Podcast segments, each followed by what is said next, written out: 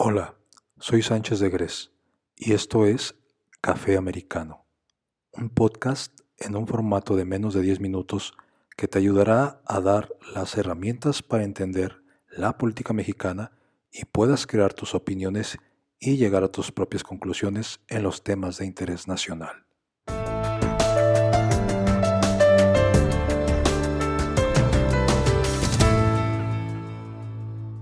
Debes soportar la respuesta. Reza el lema. El que busca, encuentra. Y en toda área, sobre todo en política, es muy aplicable el buscar y se busca preguntando.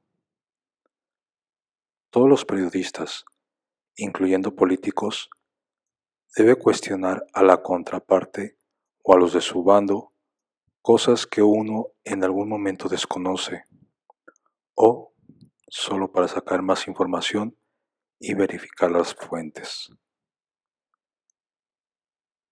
En un ejercicio diario, como lo hace el presidente de la República de México, todas las mañanas, en sus conferencias matutinas, no cabe duda que es una buena praxis de información, pero también es un arma de doble filo para todas las partes. A tres años de gobierno, uno ya puede dar por asentado que las partes involucradas tienen que tener la información a la mano, verificada, y si es posible corregirla y darle información veraz y oportuna. Si no han aprendido a tener todo listo, el diálogo no solo se vuelve monótono, sino también tendencioso, y pudiese llegar hasta el hartazgo y orillar a desinformar con mentiras. No todos están preparados para hacer preguntas y mucho menos para escuchar las respuestas. Normalmente los periodistas y diputados y la sociedad en general formulamos preguntas esperando escuchar la respuesta que se quiere escuchar de la contraparte.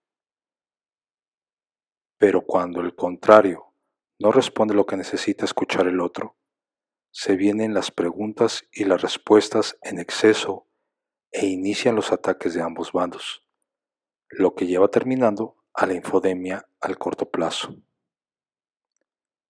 Debemos como analistas, consejeros, periodistas, políticos y el público en general a estar preparados para escuchar respuestas, aunque sepamos que sean mentiras.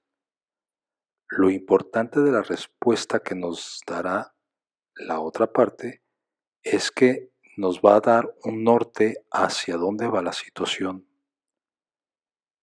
Escuchar una respuesta y que nos incomode, no solamente estamos prostituyendo la pregunta, sino poniendo en riesgo la búsqueda de una información verídica. Por lo tanto, uno debe estar preparado para escuchar respuestas y eso se logra formulando buenas preguntas.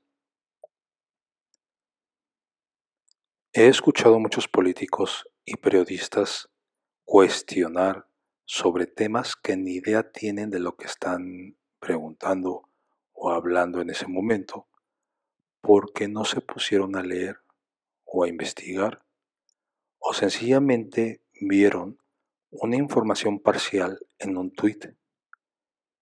Y lo peor, un tuit de una cuenta verificada deben tomar en cuenta que una cuenta verificada no significa en lo absoluto que esté diciendo la verdad, que todo lo que ahí se escribe sea verdad. Si no comprenden eso en el Twitter, están en un serio problema.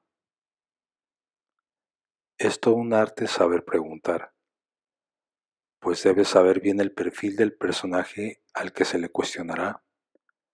Y eso es estar preparado y muy seguramente tendrás la certeza de lo que responderá y no te tomará por sorpresa. Ojo, y al que le preguntan, debe conocer también muy bien quién es la persona que le preguntará.